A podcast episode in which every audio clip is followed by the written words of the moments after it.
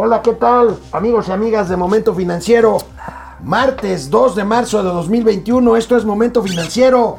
Tendremos todo lo de la reunión de ayer del presidente López Obrador con Joe Biden. Amigo, Oye, ¿te acuerdas? tenemos un guadalupano en la Casa Blanca. Oye, ¿te acuerdas que hace un año decíamos que no iba a pasar, o decían en el gobierno que no iba a pasar nada?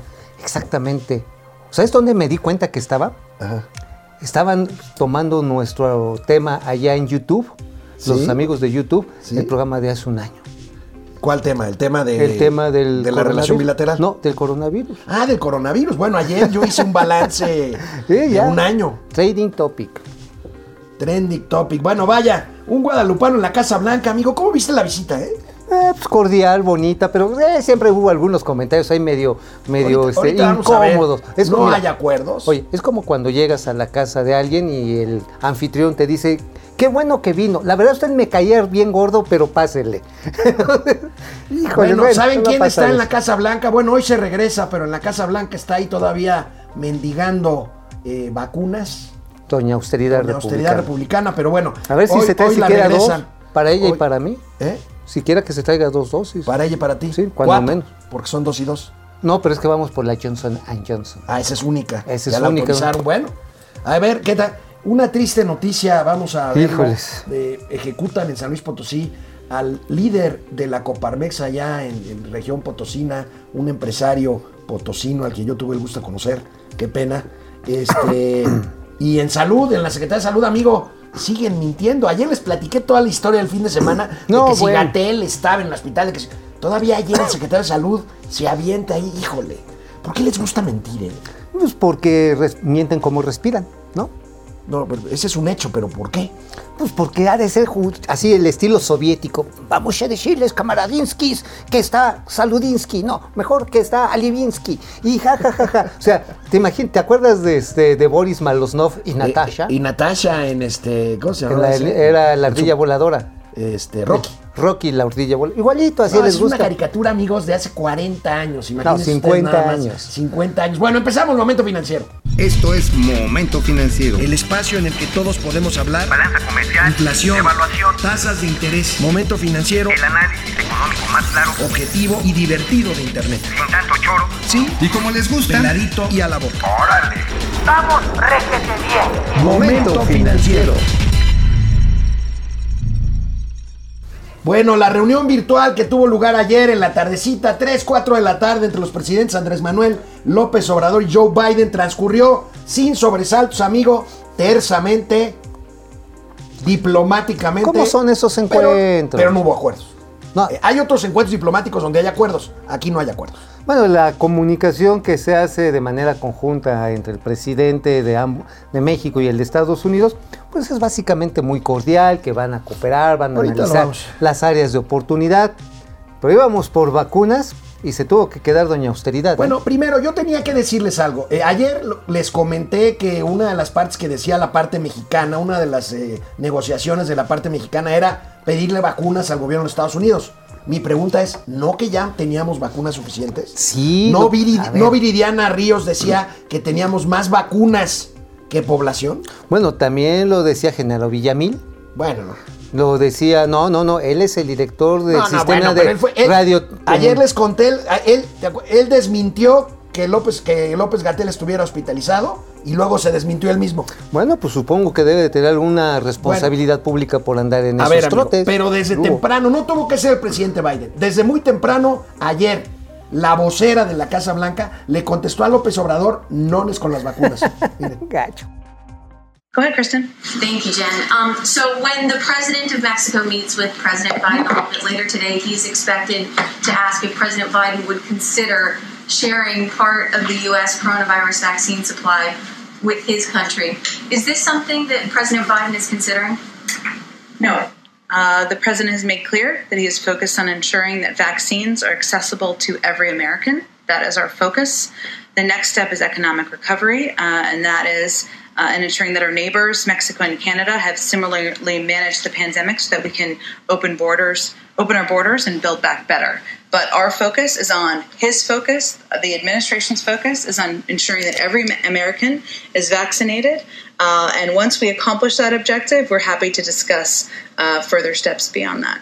One other thing that the president Bueno, pues la responsabilidad del gobierno de los Estados Unidos es de entrada con sus gobernantes. Pues eso, eso no sorprende a nadie. ¿no? Además, Este, tienen un desarrollo tecnológico muy grande en materia farmacológica, tienen laboratorios, hay investigación profunda desde hace décadas. Pero bueno, en México, viste la respuesta cuando la... pre- Oiga, el presidente López Obrador le pidió vacunas. La respuesta fue no. no, así, No, pues, así. Nones, nones para los mirones. Nones para los mirones. Luego vino la reunión Oye, me, me- diplomática me- me esta. dejas comentar algo. Estaba viendo aquí una caricatura, creo que es del Fisgón, y, No, una. y ponen a este Joe Biden como un tipo envidioso. Ay, no, no vamos a cooperar.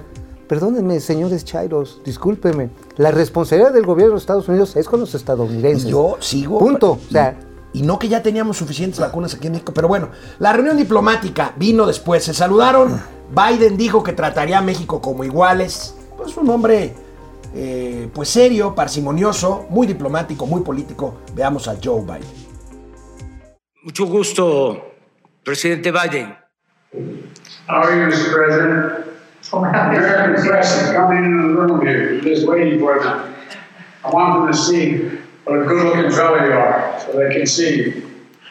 Estamos esperando que esté la prensa para que vean qué buen caballero y qué buen mozo es usted. It's great to be with you, Mr. President. Uh, you know, this is my second call to a foreign leader, and my third uh, day as president was you. And, uh, and now you're my second virtual meeting with a foreign leader. And that's not by accident. The importance of our relation, importance of our relation with Mexico is vital to uh, the North American partnership we have and paramount to uh, all the elements of my administration's priorities. So I'm delighted to be with you. Es un placer estar con usted, señor presidente López Obrador. Usted fue el segundo líder extranjero al que llamé en el tercer día como presidente y ahora es la segunda reunión virtual con un líder extranjero. Y eso no es por casualidad. La importancia de nuestra relación con México, de nuestra alianza de América del Norte, son esenciales para todos los aspectos de las prioridades de mi gobierno. Un placer tenerlo con nosotros. A ver, el señor Joe Biden le puso atención a una relación bilateral que hay que decirlo. Lástima que haya sido así. López Obrador no le dio cuando ganó las elecciones. Hay que No. recordar que el No, no último tuvo cortesía política. el último presidente del mundo en reconocer que Joe Biden había ganado. Bueno, no el último, el penúltimo. Bueno, ah, fue el último fue quien el de Corea El- del el- Norte, el- ¿no? El último fue este, el de Corea. No, fue Putin, ¿no?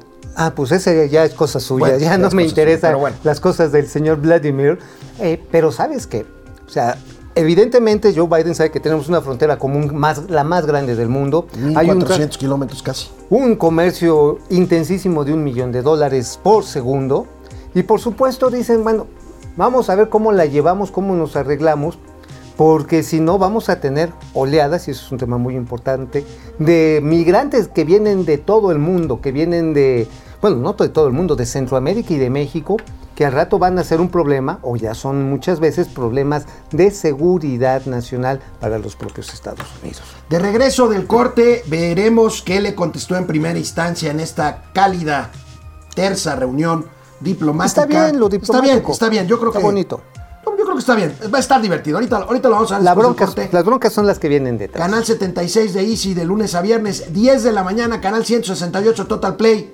Momento financiero, economía, negocios y finanzas para que todo el mundo Hasta Joe Biden. le entienda. Hola Internet, ¿cómo ven que hay un guadalupano en la Casa Blanca? Bueno, el presidente Biden es católico. No, pues sí, de hecho fue a la, a A la vi- basílica a la cuando basílica de- vino a la como villita, vicepresidente. a la villita como tiernamente le decimos los chilangos al santuario de Nuestra Señora de Guadalupe. Este, y López Obrador no es católico, amigo. ¿eh? No, él es este de una de estas sectas cristianas. ¿no? Cristianas, Mm, No, sé cristianas. realmente cuál esté adscrita.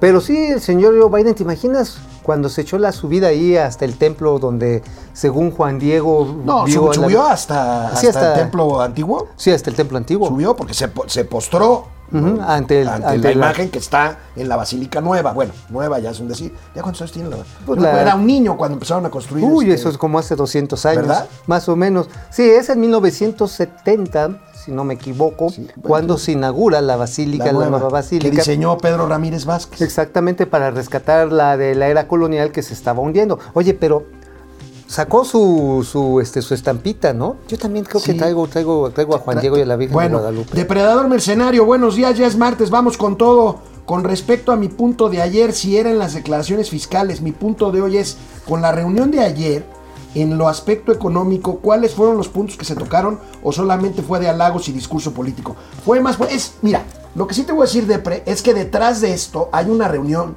hay un trabajo de horas de los equipos diplomáticos de cada presidente. O sea, no creas que llegan y a ver, ahí nos vemos. Y, no, hay trabajo detrás y sí hubo trabajo diplomático, hay que decirlo, tanto de Anthony Blinken como de Marcelo Ebrard. Y yo creo que ya pusieron las cartas sobre la mesa. Yo no tengo duda, aunque no se haya dicho, ahorita vamos a ver qué dijo el presidente hoy en la mañana, que se ha estado hablando del tema energético.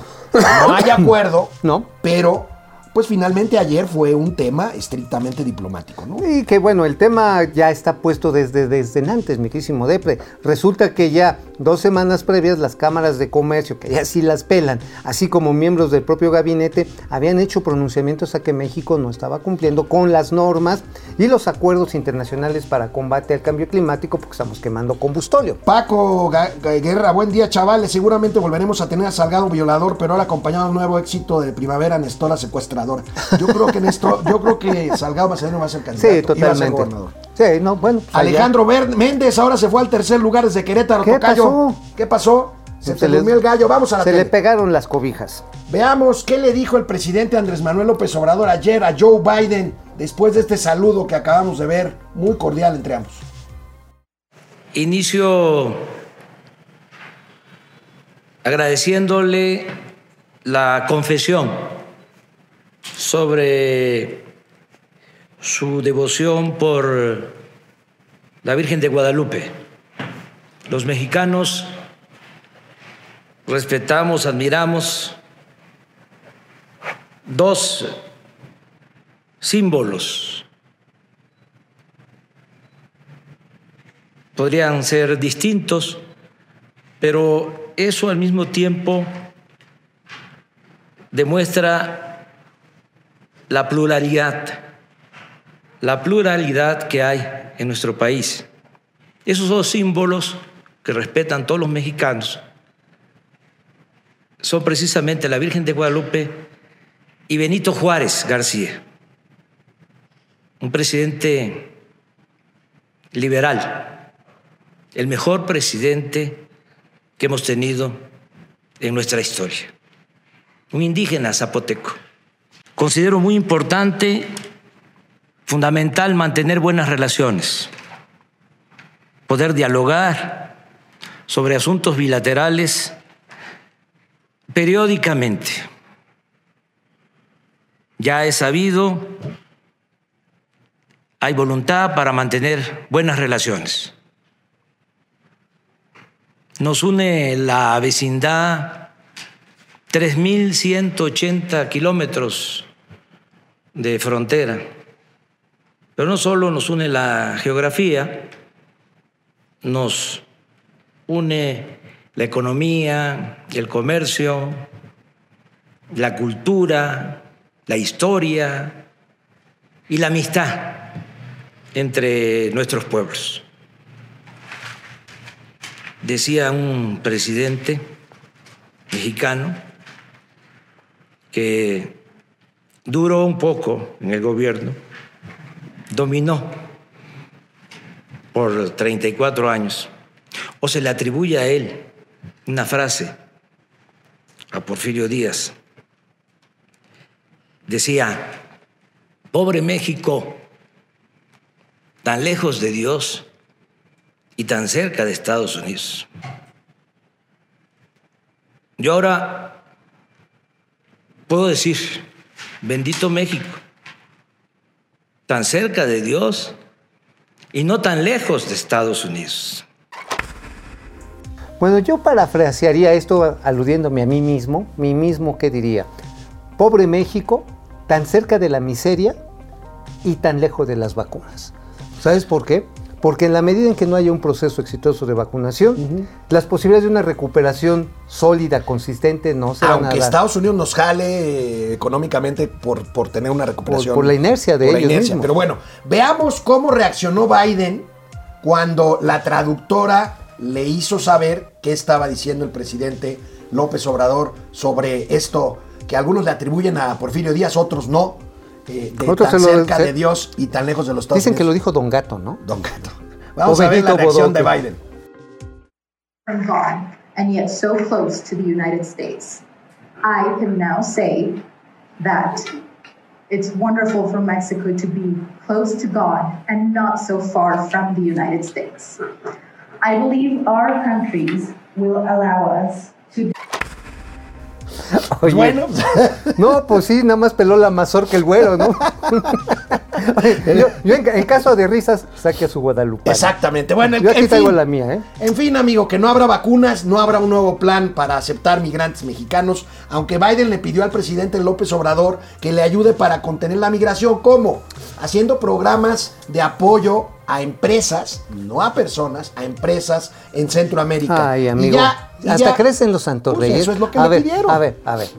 Con el Big Cheto, precisamente se prometió que ya nos dijo el presidente Donald Trump que va a meter 34 mil millones de morlacos. ¿Sabes cuántos entraron, verdad? ¿Cuántos? 800 millones. Pues sí, ya, digo, Pero mira, ayudas piteras, neta. Vamos a ver, amigo, extractos de este comunicado que pues es una generalidad porque en realidad no hay acuerdos. Rápidamente ahí los tenemos, amigo. Compromiso para trabajar juntos es un lugar común. Ok. Tú y yo Compromisos, trabajamos juntos. co- compromisos con el TEMEC. Pues sí, ya está firmado.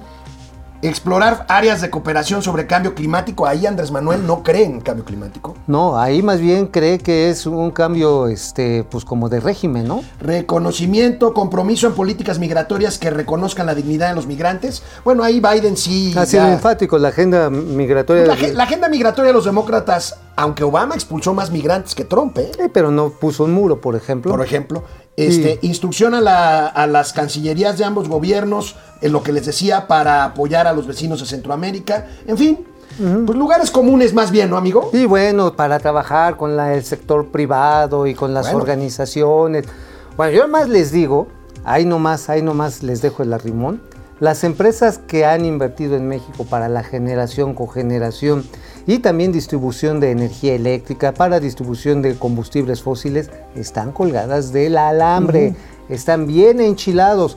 Hay bloqueos, tuvo que salir una, una posición ya de la Suprema Corte de Justicia que quita uno de los recursos con que la Secretaría de Energía estaba atajando la entrada, la importación de combustibles, de gasolinas provenientes de Estados Unidos. Esta mañana el presidente López Obrador se refirió otra vez, bueno, pues, había comunicado, pero ya saben que las mañaneras es la posición oficial del gobierno mexicano, y esto dijo el presidente en su reunión de ayer con Joe Biden. con mucho énfasis en la cooperación para el desarrollo. No hubo ninguna discrepancia. Así lo digo de manera categórica. Ni una sola discrepancia. Fue una conversación respetuosa y creo que muy buena para los dos países, en especial para los pueblos de nuestras dos naciones. Eso fue lo que tratamos.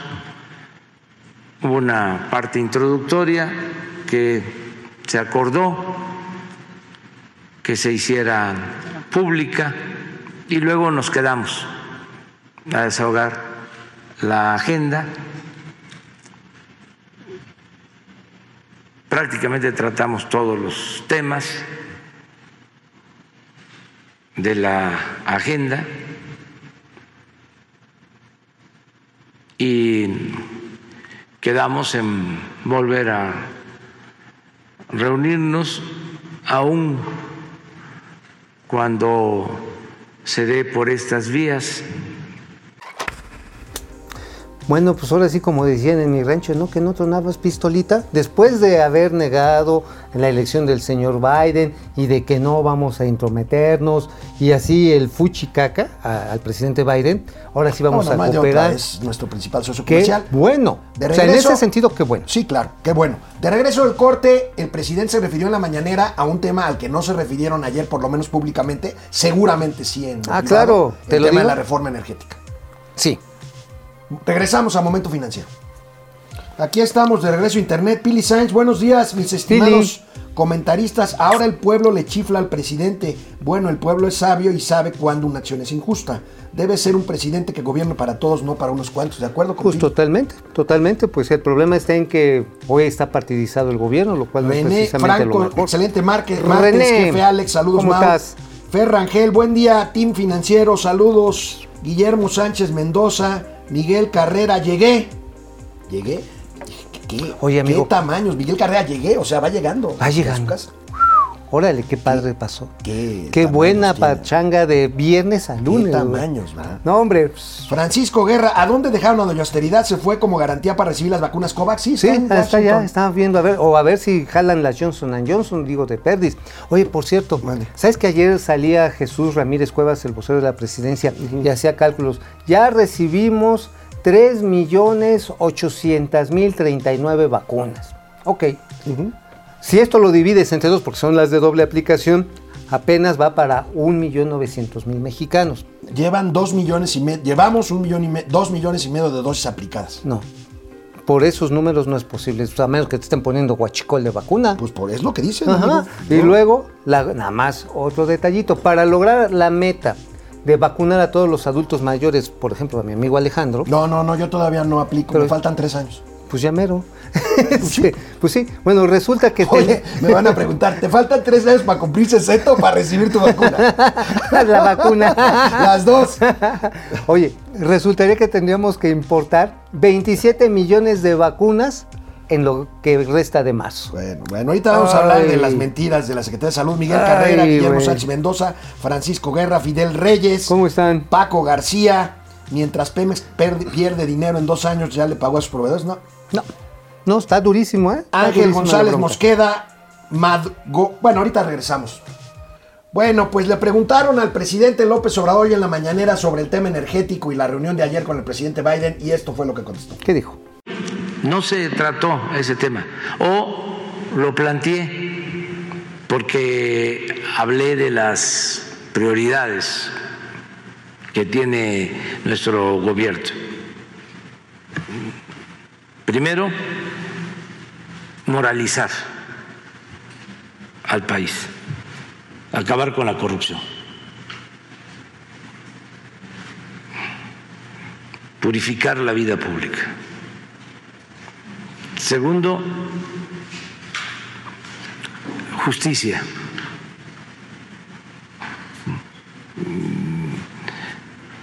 Que no haya la vergonzosa desigualdad que existe en nuestro país.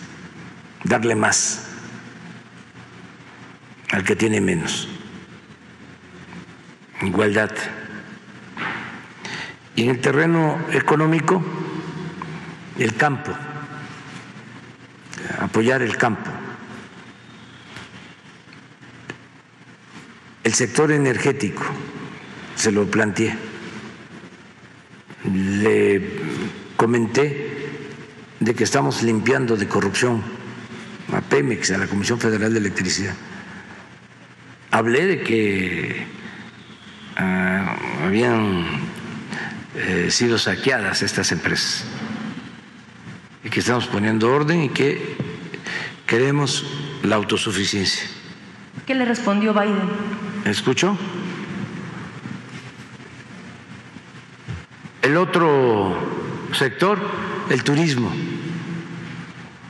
Ahí sí. Oye, a ver, a ver. Entonces, Oye, ¿sí o no? Oye, ¿Sí o llegas no? tarde. Llegas tarde a tu casa, le explicas algo a tu mujer por qué llegaste tarde y ¿qué te contestó? Me escuchó, Me escuchó, te no, mandó hombre. a calacas, maestro. No, o peor tantito, agarras y dices, oye, ¿te fuiste al bar con tus amigotes?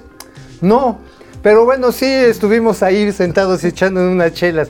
Mira, amigo, para mí el mejor resumen de la reunión bilateral México-Estados Unidos de ayer lo hizo, lo hizo con su genialidad de siempre el cartonista Paco Calderón en el periódico Reforma. Vean nada más esta joya de cartón. Ahí tienes, amigo. Las vacunas, Se un dan bonito. besitos, pero bueno, vacunas ni más. Ajá. Y el otro, pues un foquito de luz, pero pues tiene Fundido. más. Y el otro, las más, vacunas. este, tiene más este, armas. Pues Estados las Unidos, vacunas, las vacunas de entrada, toda la tecnología que implica. Y el tema de la soberanía que insiste el presidente, perdóname, pero discúlpenme, no es soberanía, ¿eh? O sea, el tema del cambio climático no respeta fronteras, ni constituciones, ni leyes. Nos está pegando y le afecta más a los más jóvenes. Hablando de vacunas, ¿de qué escribiste hoy en el periódico La Razón, mi querido Mauricio Flores Ah, pues- Arellano? Pues precisamente de estos entretelones de esta reunión, pues ahí anduve chismeando con algunas fuentes cercanas. Y, y hablaste con Doña Austeridad, ¿no? y Te también llamó. Doña Austeridad, que se nos fue para allá. Y, y bueno, sí, efectivamente, pues de entrada, las vacunas, nanay. Nanay. Nanay. Y como diría Don Teofilito, ni habrá, ¿sabes por qué? Porque los gringos ya las pagaron.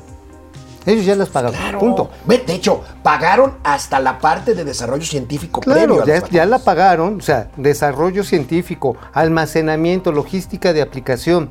Ahora, obviamente hay límites de producción porque no pueden expandir o, o, digamos escalar la capacidad de la noche a la mañana. Pero entonces, obviamente no hay ni para México y Canadá no las necesita, Canadá ya las compró también.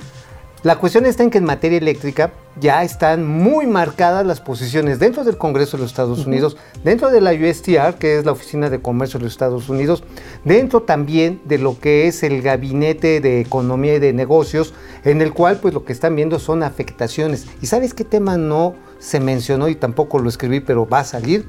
Constellation Brands. Constellation Brands, la cervecera que se canceló. Brands, en- eso. Es un pendiente, Es es, un- es un- broncota. es una factura ahí pendiente. Es ¿no? una broncota que está ahí abrevando. 900 millones de dólares, si la memoria no me falla. Más o menos, más o menos. El gobierno mexicano dice que quiere pagar 500 millones. pues los gringos no son y no, espérame, espérame. Oye, amigo, ya les contaba Sí. ayer, ayer que no viniste, les contaba de toda esta cadena de mentiras sobre si estaba o no hospitalizado Gatel. Bueno, finalmente, finalmente se reconoció que estaba hospitalizado. Imagínate, ¿cuántos mexicanos con síntomas leves, como decían que tenía Gatel, no tuvieron acceso a una hospitalización eh, pues preventiva, mucho menos a oxígeno suplementario, mucho menos a medicamentos? Pero bueno, sigue la mata dando. Con ustedes, el secretario de Salud, Jorge Alcocer, ¿Qué dijo? se supone que Gatel salió apenas ayer lunes del hospital y se fue a su casa. A ver. Ayer le preguntaron esto al secretario de Salud en Palacio Nacional. del subsecretario Gatel, ¿cómo se encuentra? muy bien. ¿Está hospitalizado, ¿Sigue hospitalizado? subsecretario? Lo Ya desmintió, no está. ¿verdad? Entonces, su secretario. ¿No está ¿Cuándo se hospitalizado? secretario? ¿Cuándo salió del hospital, subsecretario? El fin de semana. El fin de semana. ¿Y, y cómo se encuentra? Bien, muy bien. Ya está recuperando toda la función que requiere después de los días que estuvo este, cuidándose. ¿Cuánto tardaría más en regresar, secretario? Unos dos, dos o tres días. Oye, eso me recordó, me recordó esta bonita escena de la película Monster Inc., la número uno, en la que están entrevistando, porque se aparece la niñita Boo en un restaurante, entrevistando a los testigos. Y sí, me levantó con sus poderes telepáticos el señor Gatel y me Oye. depositó enfrente de su casa. es increíble. En ese momento que le preguntaron, Gatel todavía estaba hospitalizado. Pues sí. Dijo, salió el fin de semana el secretario. Ajá, sí, por eso, qué ganas de querer pintar a un funcionario, que finalmente es un ser humano, como un héroe de hierro capaz de soportar las adversidades de las enfermedades y los ataques bueno, neoliberales. la Organización Mundial de la. Salud lanzó, lanzó una advertencia que hay que tomar en cuenta. Veamos esta nota de nuestros amigos del financiero, amigo. El repunte del COVID en el mundo es porque por las vacunas, por la falsa idea de que la vacuna es automáticamente inmunizadora. Sí lo es, pero no es automático. Bajar la guardia. No, y además está comprobado en toda la literatura e investigación médica, como bien lo menciona ahí la Organización Mundial de la Salud, que no es sino hasta el segundo o el tercer periodo de vacunación que se asientan en los organismos las posibilidades de crear anticuerpos ante invasiones patógenas.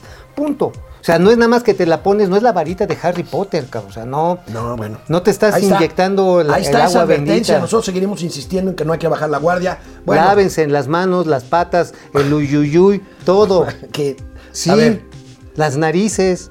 Está bien. ¿No te las lavas tú? Sí, claro, por supuesto. Pues qué bueno. Bueno, víctima, una mala noticia, víctima de un atentado Ah, ayer en terrible. plena luz del día a las 2 de la tarde en la capital de San Luis Potosí. Fue muerto, fue muerto el empresario Julio César Galindo Pérez. Él es presidente, era presidente de la Coparmex a nivel local de San Luis Potosí.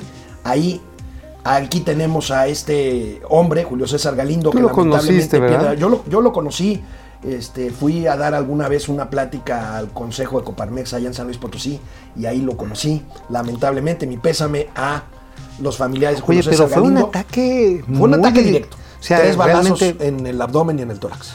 la verdad está en que esto está realmente preocupante. Digo, no solamente por la persona en sí misma, sino porque la ola de violencia parece desbordada. Y bueno, como El siempre. fin de semana, amigo, 11 11 albañiles muertos estaban, en Tonalá. estaban esperando los trabajadores de la La construcción raya. su raya y los balacearon. O sea, y esto dicen que fue Oye, fuego ¿Fuego cruzado? Bueno. no, más bien Oye, los cruzaron bueno, a balazos. El CCE emitió un comunicado de rechazo, por supuesto, de condena a este atentado. Bueno, el caso está en que la inseguridad está a todo lo que da y el gobierno no quiere que hablemos ni de eso ni de los Y que a ver. ¿cómo? ¿Qué dijeron? ¿Hubo No. algún pronunciamiento? No, bueno, solamente condena, exigencia de claridad en los hechos. Pues estuvo. Rosa Isela, la de seguridad, ahí en la reunión con Biden, ¿no? Sí, ahí estuvo Rosicela, la secretaria. Rosicela. Regresamos después de una Mm. pausa. Hola, Internet. ¿Qué ondita? Mado GJCGD. Aquí Ah, andamos. Buen día, el pejestorio lamiendo suelas para conseguir vacunas. Pues, es que no, que ya teníamos todas las Ay, es que, ¿sabes qué? A ver, ¿por qué tantas, tantas mentiras? Es lo que, híjoles, no entiendo. Y más con el tema Este, de ¿Hay salud. aportaciones de A ver, cuánto, A ver, viene, viene, viene. Equipo, ¿Equipo de momento financiero? Ah, ok, ok, ok. Ahorita Ah, lo veo. Es que, es que tengo problemas con mi chat, perdón. Laura Ochoa, buen Laurita. día, saludos.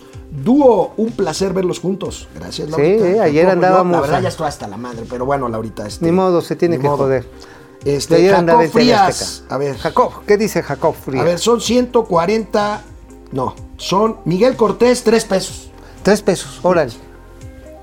Ah, no, 60 pesos mexicanos. ¿Qué? ¿Cómo? ¿Cómo? Eh, eh, 3 dólares. ¿Cómo eres pichicatero, Perdón, güey? perdón, O perdón. sea, Ale Mus, no te Ale Mus, dejes, saludos, Alex y tío Mauro. Ahora nos representa Cantiflas como gobierno, 140 pesos moneda nacional. Eso, eso es todo. Oigan, présteme allí en la producción una pluma. Ay, Dios. ¿por ¿Tienes qué no pluma? Vienes, desarmado a la guerra tú. Bueno, ya traigo mi celular, ¿qué más quieres? Bueno, este, pues apúntalo en tu celular. Entonces, Jacob Frías. Ahorita me lo Creo mandan que el el tío chat. Mau le patrocinó las clases privadas a Tlatuani con Lor Molécula para pulir ese rifle. Gerardo India, Inda, Laura Ochoa. Laurita. Carlos Ramírez, ayer estaba nervioso esperando que el presidente le dijera a Biden, estás hablando con el mejor presidente de la historia, ¿no? Dicen, aquí lo puedo decir, eh, bueno, dicen que alguien, que, que el presidente le puso una notita a su secretario particular, oiga, este, ¿Cuál el- presidente? El, el- el presidente Biden. Ah. Oiga, el internet del presidente López Obrador está lento. No, señor presidente, así habla. Con deleite. Este, Gerard Tapia, Paulino de Borja, el presidente invitó a Joe Biden a visitar Oaxaca. Ah, sí, que lo iba a comer No para presumir los parques eólicos, sino para ver los caminos hechos a mano. Sí, sí. Oye, pues los tienen que reparar, ¿eh? Porque hay una serie de quejas en estos lugares, pues de que los hicieron Héctor al Gerardo empujón, güey. Trejo, Raimundo Velázquez Hidalgo. Regresamos a la tele, ahorita seguimos, todavía tenemos otro corte, ¿verdad? Sí. Vamos. Amigo, ayer compareció el titular de la Auditoría Superior de la Federación, el señor Oye, David Colmenares puso la patita dura, ¿eh?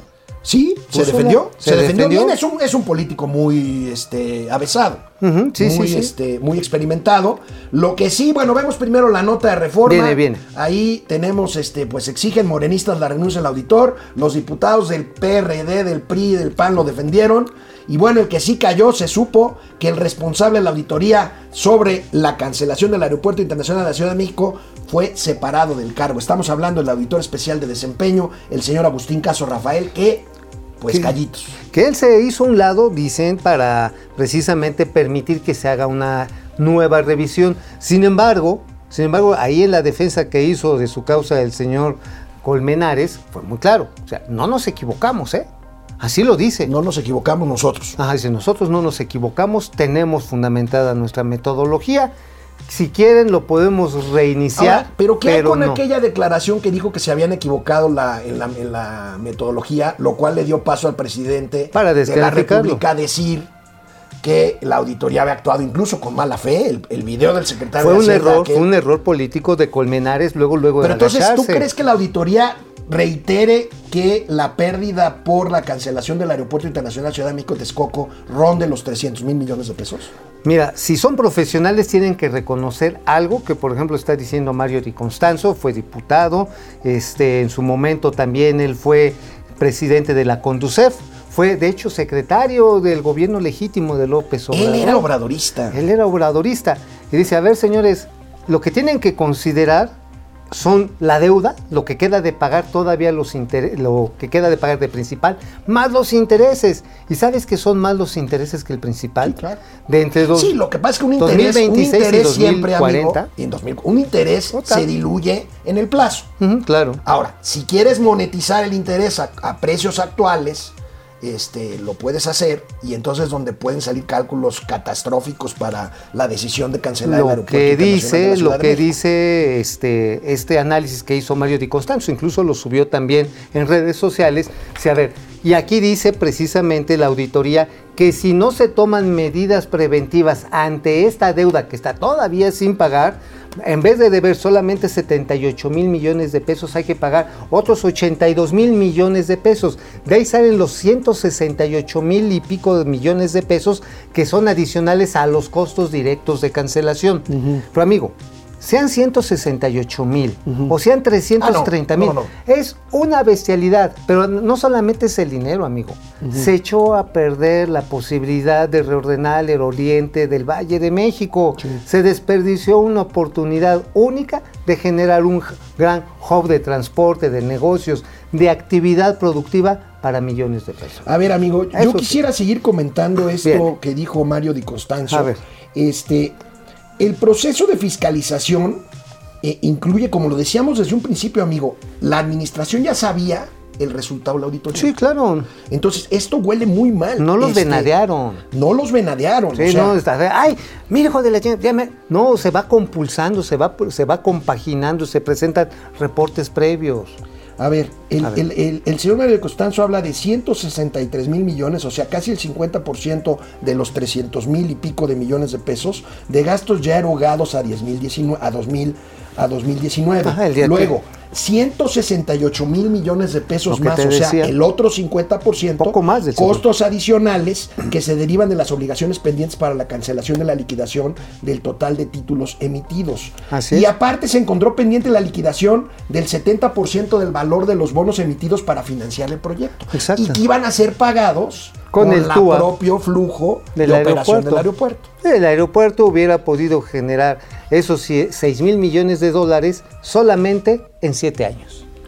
En Ahora- 7 años. Pero ya no hay fuente de repago, pues ahora lo tienes que pagar. Bueno, lo tenemos que pagar, Kimo Ahora, Sabi. ¿tú crees que el auditor superior de la Federación, un poco para defender la honorabilidad de la auditoría superior propiamente dicha y un poco para su eh, prestigio profesional y además probablemente su chamba, ¿tú crees que reitere estos 331 mil millones de pesos? Mira, yo creo que van a pasarle otra vez la revisión a lo que se le pagó en costos directos a constructores, proveedores de materiales. Van a revisar el estatus de los conflictos legales que también ahí se calculan con poco más de 400 millones de pesos este, de pérdidas que podría haber este, precisamente por estos litigios. Y la cuestión va a ser cómo se calcula la deuda. Mario Di Constanzo, coincido con él, eh, define que fue una equivocación del secretario de Hacienda, Arturo Herrera, eximir a los costos el costo financiero. El Pero- costo financiero va integrado a un bien físico. Pero en dice este Mario. Di Constanzo, amigo, que el propio secretario de Hacienda reconoce en su video, como lo dijiste Sí. tú desde que lo vimos aquí el primer Dice, día. sí, sí hay deuda, pero- De que existen 84 mil millones de pesos todavía en bonos por ahí circulando. Ah, pero así como, bueno, sí, ahí debemos, pero no le hagan caso, no vean esta parte de la película, más aparte los intereses, amigo. ¿Tú cuando le debes una lana al banco? Le No, debes bueno. los intereses corrientes que estás pactando, ¿sí o no? Sin duda, hubo, Entonces- una, hubo una discusión hace unos 25 años, ¿te acuerdas de que Ah, subieron a la corte este concepto de capitalización de intereses? Este, El- ¿cómo, le llama, ¿Cómo le llamaban? Este, Este, onanismo no, era cómo se llamaba. Bueno, Este, el, el tema era de que no se podía, si tú debes 100 y pagas 10 de interés, debes 110, entonces no hubo intereses sobre 110. Este, ay, se me olvidó el término. Es un hombre. término este, un poco como, bueno, no sé si es de origen A ver, este latino. Es que, bueno, el caso está en que siguiendo con Mario de Constanzo, este, pues, híjole, el, el Mario de Constanzo dice, oigan, ojo, además, no se olviden que la fiscalización no nada más es sobre el Aeropuerto Internacional de la Ciudad de México. Hay muchísimas irregularidades en Jóvenes Construyendo el Futuro, en Sembrando Vida, en Crédito Ganadero a la Palabra, en Programa de Fertilizantes, en las pipas estas que se compraron para atender el desabasto de gasolina, en el Tren Maya y en el aeropuerto de Santa Lucía. Ajá. Oye, se llama anatosismo. Anatosismo. Anatosismo. Sí, que es el cobro de intereses sobre intereses Pues que- sobre el capital no devengado.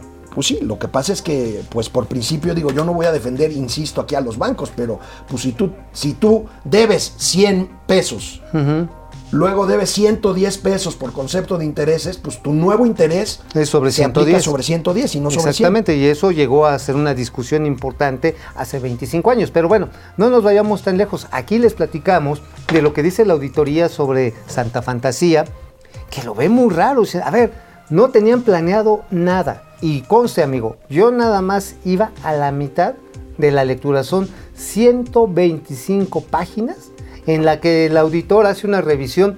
A ver, no había, no hay licencias hasta julio del 2020 para la operación simultánea de aeropuerto civil con, con militar. No había plan maestro para el desarrollo ni siquiera de las zonas urbanas.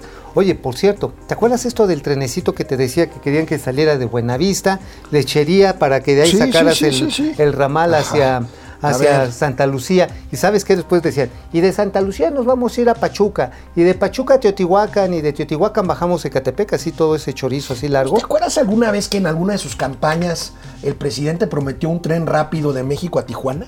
Ajá, sí, claro. Pues sí. Bueno, con decirte, ahí les va, exclusiva interplatanera intergaláctica. El acuerdo con CAF, con la compañía que hoy opera el México, el tren que va de Buenavista a Cuautitlán, nada más incluye el ramal de lechería a Santa Lucía. Nada más, ya todo el demás recorrido no está considerado. Y la Auditoría Superior de la Federación dicen, bueno, pues no hay plan maestro de esto. No, pues no hay plan, no hay planeación, hombre, no hay planeación. Ayer, ayer les mostraba a nuestros amigos de Momento Financiero, este, ¿sabes qué faltaba para poder envasar este, la vacuna china? ¿Qué faltaba? Frasquitos. Ah, No sí, claro. frasquitos. Oye, por cierto, lo vemos. Oye, ojalá, ojalá y este, pidieran los, las jeringas, ¿eh? Pues, ah, es que se requiere una jeringa Se requiere una especial. jeringa, acuérdate. Oye, por cierto, ¿sabes quién está embotellando aquí en México? ¿Quién? Una empresa que se llama Drugmex. Drugmex. Bueno, ahorita lo platicamos. Argentina. Regresamos después de una pausa. Raimundo Velázquez Hidalgo se está metiendo el solito en un berenjenal aquí, A presente desde Zacatlán. No se le ve mucho la cruda al tío Mao, ¿cómo, se, cómo le haces? No, pues lo que pasa está en que te la pones temprano y ya duermes fresquecito. Sí, a ver. ¿Cómo pronostican los resultados para nuestra economía después de la reunión de ayer? Bueno, no es, no es, no es definitoria, pero vaya, ayer les comentaba que un amigo economista, Carlos Ramírez, ¿lo conoces? Sí, claro. Este, me decía que Estados Unidos puede crecer hasta el 8%. Si es así, pues México puede rebotar. No es anuncio comercial, pero está bien rebotar. rico esto. Bueno, ay, Dios. Bueno, García Luis. Así, así combatimos las crudas en. La cara de AMLO no entiendo ni madres, pero vengo a dar lástimas por migajas. Órale. Uy, qué feo.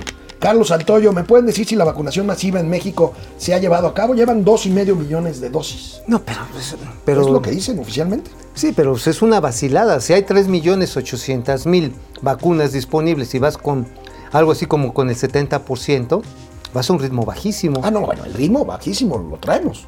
Sí, sí, no. Fernando González, cañón. qué vergüenza con Biden, con comentarios fuera de lugar. Juan Ramón, no. Ari Loe. Oye, oye, es como cuando vas y te presentan, tu hija te presenta a tu novio, a su novio, ¿no? Y le dices, "Mm, ¿sabes qué? Tu anterior novio me caía mejor. No. Eric Rodríguez, Carlos, de Pre-. Carlos Pretelín. Pretelín, ¿sí? Buenos días, Dinámico Carlos. Gracias, ¿Cómo Maribel? Montes de Oca. Hola, ya está el tío Mao. Pues imagínate, ¿no? Sí, ya. Vero Romero, buen día. Me gusta escuchar los saludos desde la alcaldía de Milpalta. Ah, saludos. Allá, allá allá. están vacunando. Allá estuvieron Así están vacunando. vacunando. Laura que terminen Velázquez. pronto, de veras. Leti Velázquez. Leoín, Juan Ramón No, Ari Loe, Eric Rodríguez. ¿Cómo están? Maribel Montes Muchas Miguel gracias. Cortés, Vero Romero, Laura Velázquez desde San Luis Potosí, ahí Órale. donde fue esta tragedia del empresario Ay, sí, muerto, lástima. Eh, este, DDC, buenos días sobrinos, ¿qué tal su martes? Pues aquí vamos, tres. Ah, no es 2 de marzo. 2 de marzo. 2 de marzo. Leti Velázquez, muy triste noticia la de la Coparmex, sí, hombre. Y lo que Miguel está pasando Cortés. con la violencia Sí, en este sí, país sí. está... Este, Francisco García, falta de resultados continúa el circo de las mañaneras. Ráfaga Martínez, hola Ráfaga. Ráfaga, ¿qué onda? Quieren ¿Cómo dar estás? una falsa imagen de que todo está bien. Carlos Lozano, ¿Qué Lauro dice? Vicente, en fin. Oye, te habla el banco ahí que ya vamos, pagues. Ahí vamos, sí, me están hablando. A ver, contesto no? No, pues sí, diles que ahorita no estén A ver, chiflando. bueno, Bueno, le No. hablamos del banco no especial. es un spam. Es un spam. Bueno, este, ok. Este, ¿cuánto nos queda? Oye, Neri Edith Cruz Castro. Hola amigos de Momento Financiero. Ciertamente no es egoísmo de los norteamericanos, Pues es no. sentido común. pues sí. Pues sí, bueno, vamos a la tele. Bueno, pues seguimos, amigo. Este, fíjate que por Ey. primera vez en 10 años se cae el nivel de créditos al consumo en un mes de enero. Veamos esta gráfica del periódico Reforma. Esto, pues, eh, ¿qué significa, amigo? Porque pues ahí tenemos esa gravísima caída en el financiamiento al consumo de la banca comercial. Básicamente estamos hablando de tarjetas de crédito. La gente decidió usar más las tarjetas de débito, como ya lo hemos platicado aquí, decidió agarrar eh, lo que tenía disponible en vez de tomar el crédito de la tarjeta, que obviamente es de los más caros porque es de una disponibilidad inmediata. Es básicamente un crédito quirografario personal. Lo Por eso es tan caro. Y por eso es caro. Bueno, es más caro que en muchas partes del mundo, pero, pues, pero pero es por eso caro. es tan caro. Pero es muy caro, digo. En el mejor de los casos te la dejan Cayetano Frías como por un 16, 15%, cuando eres buen cliente, lo cual es bastante alto. Si no eres buen cliente, te la, ahora sí te aplican la taibiña, o sea, la doblada, la desdoblada en hasta 50 o 60%, ¿no? O sea, son tasas altísimas. Pero ¿qué ha sucedido con los acreditados? La gente que ha visto reducir su ingreso, perder su puesto de trabajo, que ha visto que sus familiares se enferman, ha preferido echar mano de sus recursos inmediatos en vez del crédito para no arriesgar, no arriesgar su solvencia en el futuro. Si es una actitud, yo creo que muy prudente. Muy prudente, está bien. Muy ¿no? prudente, sí. ¿Le pega el negocio de la banca? Pues sí, ni modo. No, pero, hay que pues ser ahorita prudentes, La amigo. gente piensa dos veces antes de echarse el tarjetazo y echarse la firma ahí. ¿Te imaginas? Bueno, en la- las navidades ya ves que Sí, se esperaba sí, que hubiera un incremento del consumo y no lo hubo. Antes sacaba uno la tarjeta y así Ahí como viene boomerang. Semana Santa, amigo. ¿Qué, qué, qué, qué esperas para Semana Santa? Yo creo que vamos a seguir guardados. También la Organización Mundial de la Salud eh, dijo hoy en la mañana que es probable que no salgamos de la crisis de la pandemia a nivel mundial este año. Bueno, y el mismo día, ayer, que se llevó a cabo la reunión bilateral entre los presidentes de México y Estados Unidos, Banco de México re- reportó una vez más récord en el flujo de remesas, estas que tanto le, gus- le gustan, que tanto le gustan a Andrés Manuel López Obrador. Vamos a ver el comportamiento de las remesas. Ahí tenemos, amigo, 3.300 millones de dólares en, un mes- en el mes de enero, pues eh, récord, récord Pues sí. para un mes de enero. No, pues estamos viendo de si el año pasado fueron 2.620 millones de dólares y aquí 3.300, ya le estás viendo ahí un crecimiento de prácticamente cómo, cómo 700 crecieron hasta millones. 4 mil millones en marzo en plena pandemia, este, pues para apoyar y ahorita pues para allá, para allá vamos. Para allá va, nuevamente, nuevamente eh, la solidaridad de los paisanos con sus familias. Ojo, no es dinero del gobierno, no, es un éxito de ningún De gobierno. política pública. No es de ningún gobierno, ¿eh? Ni del- ni del de Enrique Peña Bebé, ni el del Felipe Calderón, ni de Vicente, de ninguno. Es friega pura, a puro pulmón de los que se van con todo el riesgo que implica cruzar la frontera, muchas veces de manera ilegal, y dejar a sus familias aquí. Porcentualmente Ellos, vemos el mismo la- fenómeno, por supuesto, de las remesas. Aquí tenemos la gráfica del crecimiento porcentual de las remesas, mantienen su fortaleza. Ahí vemos el mismo pico de marzo del año pasado, pero ahorita crecen a un ritmo del 25.8%. Oye, amigo, esto me recuerda mucho un artículo que escribió un ex, un ex comandante de este salvadoreño de la guerrilla salvadoreña, este que Villalobos, el comandante Villalobos, que se volvió después economista, y es un crítico al, al problema de las remesas, ¿eh? Él habla precisamente, escribió en Nexos hace cinco años un artículo que después se lo publicaron en The Economist, en el que dice que las remesas convierten a los países receptores en esclavos de sus propias oligarquías, porque les mandan la- el dinero para que consuman aquí sus familiares en comercios y en negocios que tienen las familias adineradas o los gobiernos que controlan eh, los flujos, de tal manera de que no permite un desarrollo humano con mayores capacidades. Y fíjate, qué gran oportunidad hay. Ojalá que la tome López Obrador y el señor Biden. En vez de solamente pedir permiso a que vayan los paisanos a cortar pasto, a limpiar baños. Y no porque no sea un trabajo digno ese, pero sí puede haber mejores trabajos. Capacitación, educación, lo que es toda la parte técnica y de habilitación para desarrollo de nuevas habilidades tecnológicas. Eso sí sería un cambio, ¿eh? Eso sería un cambio que podamos Amigo, quiero comentar contigo los resultados de Pemex y CFE Ay, que di no. a conocer ayer. ¿Sabes a Ay, cuánto no. equivale esta pérdida de 400 mil millones de pesos? más? 480 mil. Casi 500 mil millones de pesos. 482 de mil, ¿no? Creo. Pemex.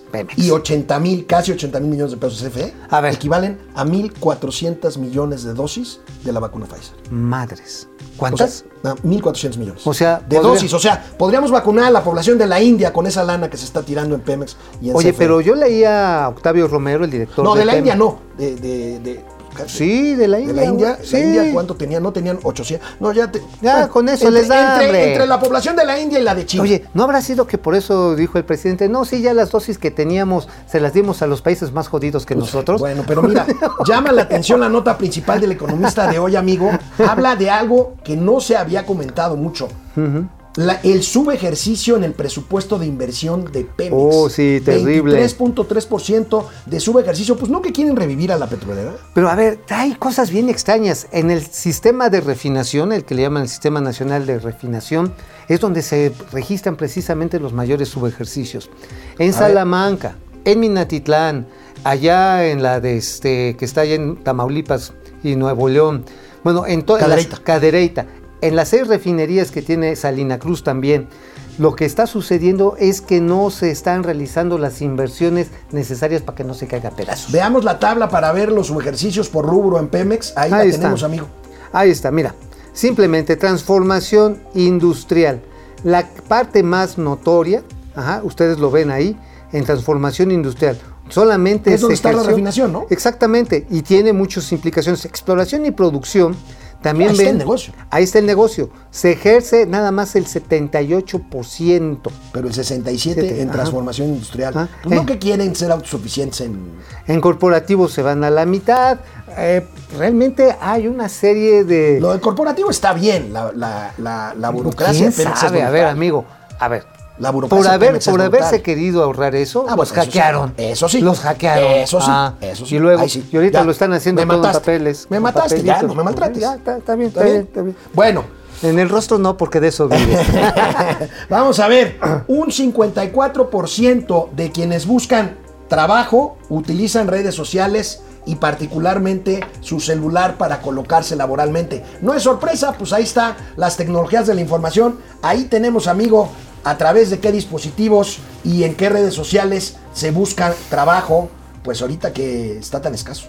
Mira, es curioso y es muy relevante cómo ver eh, cómo esto ha ido variando. ¿Tú recuerdas cuando la gente buscaba chamba a través del periódico? Sí. Comprabas Traía el aviso periódico oportuno. Y, y traías tu libretita. Ajá, y sacabas los teléfonos. O empezabas a subrayar o a, Ajá, o a con- darle.